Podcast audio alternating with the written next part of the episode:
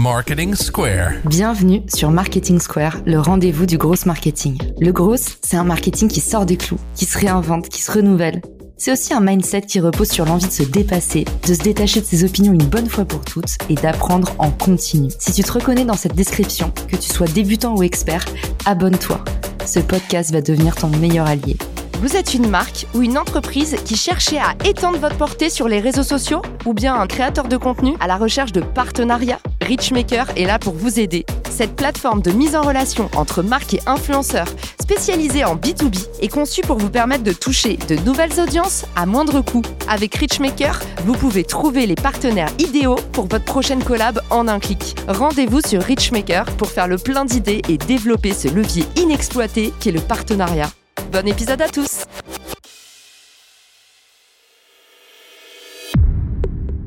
Bonjour à tous et bienvenue dans ce nouvel épisode de Marketing Square.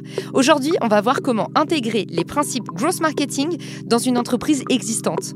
C'est une question que je reçois beaucoup. Comment est-ce qu'on fait pour transformer son entreprise, son département ou son équipe en grosse machine? Cette problématique n'est pas évidente pour les entreprises parce qu'il y a beaucoup d'acteurs à faire bouger. Et qu'un des principes du growth, c'est que c'est du travail transverse en équipe. Ça veut dire que si même une seule personne refuse de mettre la main à la pâte, tout le process se casse la figure si vous voulez vraiment changer les choses autour de vous, il est important que tout le monde comprenne les enjeux derrière ces transformations et possède de la visibilité sur les moyens concrets de passer à l'action. C'est la raison pour laquelle j'ai voulu faire cet épisode, pour ramener beaucoup de transparence et aussi une bonne dose de simplicité dans tout ce jargon qui peut parfois faire peur de l'extérieur. Tout d'abord, en termes d'enjeux, c'est important de comprendre que les entreprises doivent se transformer pour rester compétitives sur un marché en constante évolution. Aujourd'hui, on ne peut plus faire du marketing comme il y a 10 ans. Les outils ont changé, les méthodes aussi, mais aussi les habitudes de consommation et la taille des marchés. Alors, voici mes 5 étapes pour basculer votre équipe, votre département ou peut-être votre entreprise en mode growth machine. Ma première étape, c'est d'adopter une mentalité de test et d'apprentissage en continu. Et ça, j'en parle même dans le générique de Marketing Square. Ce sont les fameux Infinite Learners. Marketing Square. Pour moi, cette histoire de mindset, c'est pas pour faire bien sur le papier. L'état d'esprit, c'est la façon dont on se perçoit nous-mêmes et notre environnement. Et ça va déterminer notre façon de penser et d'agir. On distingue et on oppose souvent deux types de mindset. Le fixed mindset, la mentalité fixe, et le growth mindset, une mentalité de croissance. Le growth mindset, ça va être une mentalité où on croit que les compétences et les capacités, elles sont développées par l'apprentissage, la pratique et l'effort. Les personnes qui ont un growth mindset, ils vont voir les défis comme des opportunités d'apprentissage. Ils vont être ouverts aux critiques et ils vont chercher à s'améliorer en permanence. Par opposition, le fixed mindset, c'est une mentalité qu'on développe un peu par nature, parce qu'on grandit dans cet environnement où on nous fait croire que nos capacités, elles sont fixes et immuables. Depuis l'école, on nous dit, bah toi t'es plutôt comme ça, tu vas plutôt dans cette case et t'es bon là-dedans et t'es mauvais dans telle autre chose. Du coup, on a tendance à pas accepter les critiques parce qu'on pense que les choses sont gravées dans le marbre et que si on est bon dans quelque chose, on doit toujours l'être. Et on a tendance aussi à être découragé par l'échec et à se mettre un maximum de pression pour toujours réussir. Le mindset de croissance, il est à la portée de tout le monde.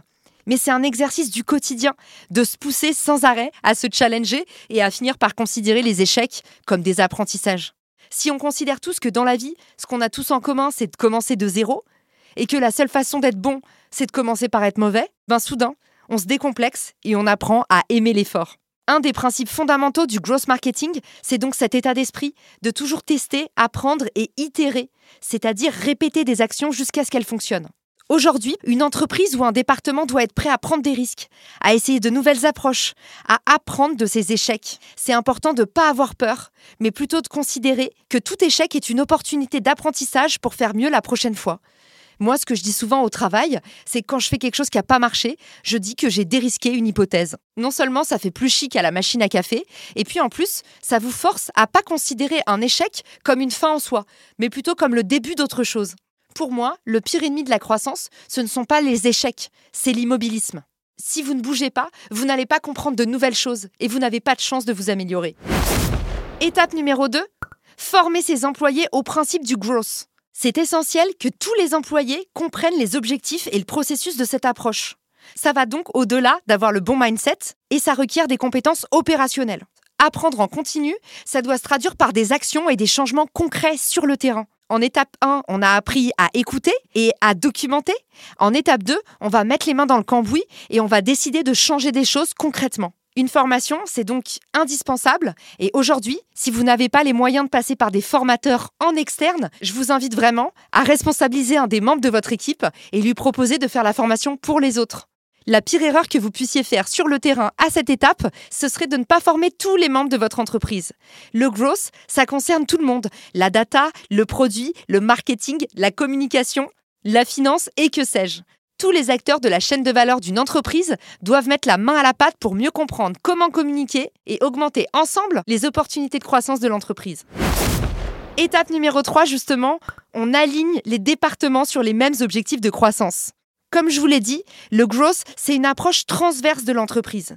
C'est donc important de casser les silos et de travailler main dans la main avec différents départements pour s'assurer que tout le monde est aligné sur les mêmes objectifs, au même endroit, au même moment. Réunir tout le monde autour des mêmes objectifs et partager des stratégies pour y arriver, c'est faire en sorte de favoriser vraiment la transparence, l'inclusion et la collaboration au sein de ces équipes.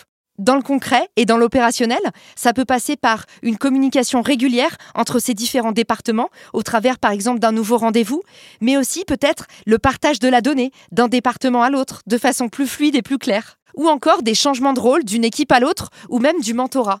Vous serez surpris de constater à quel point vos employés peuvent être redynamisés par de nouvelles missions et de nouvelles perspectives.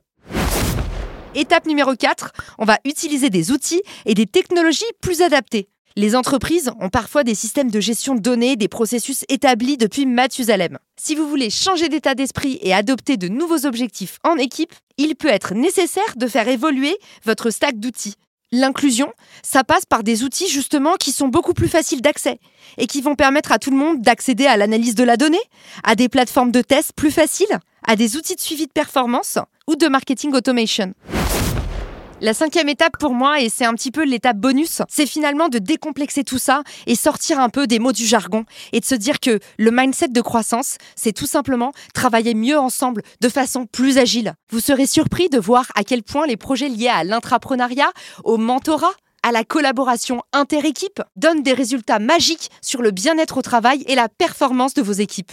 Et en parlant d'outils, ma cinquième étape, et non des moindres, c'est d'utiliser nos oreilles. Oui, faire de l'audit en permanence. Aujourd'hui, 99% des problèmes se trouvent dans le fait qu'on n'écoute pas assez nos employés. Depuis combien de temps n'avez-vous pas mené des entretiens qualitatifs au sein de votre équipe pour comprendre quels sont les process qui alourdissent les performances, quels sont les souhaits, les désirs de réalisation de vos employés? Aujourd'hui, de la même façon que vous devez parler le langage de vos clients, vous devez écouter les souhaits de vos employés. En conclusion de l'épisode, je dirais qu'intégrer les principes gross marketing dans une entreprise existante n'est pas une tâche facile, ni un processus magique. Mais c'est essentiel pour rester compétitif dans un marché qui évolue en permanence. Pour y parvenir, vous l'avez compris, il faut adopter une mentalité de croissance. Ça commence dans la tête. Vous allez devoir investir dans la formation de vos employés au principe du gross marketing. Si vous souhaitez que vos équipes soient performantes et adoptent de nouveaux process, elles doivent comprendre les enjeux qui y sont liés. Vous devez ensuite aligner et coordonner les différents départements sur les mêmes objectifs. Puis utiliser des outils et des technologies qui sont vraiment inclusives. Ma dernière étape, c'est de rester toujours à l'écoute, et une vraie écoute active, pas l'écoute des autruches qui enfoncent la tête dans la terre. J'espère qu'au terme de cet épisode, vous êtes déterminés à passer à l'action, et vous savez maintenant le meilleur cadeau que vous puissiez me faire. Commencez dès maintenant à bâtir votre plan d'action, et laissez-vous les moyens d'échouer. Souvenez-vous, le pire ennemi, c'est toujours l'immobilisme. À bientôt pour un nouvel épisode de Marketing Square. Ciao Si cet épisode te plaît, tu peux le partager en me taguant ou lui laisser 5 étoiles sur Apple Podcast.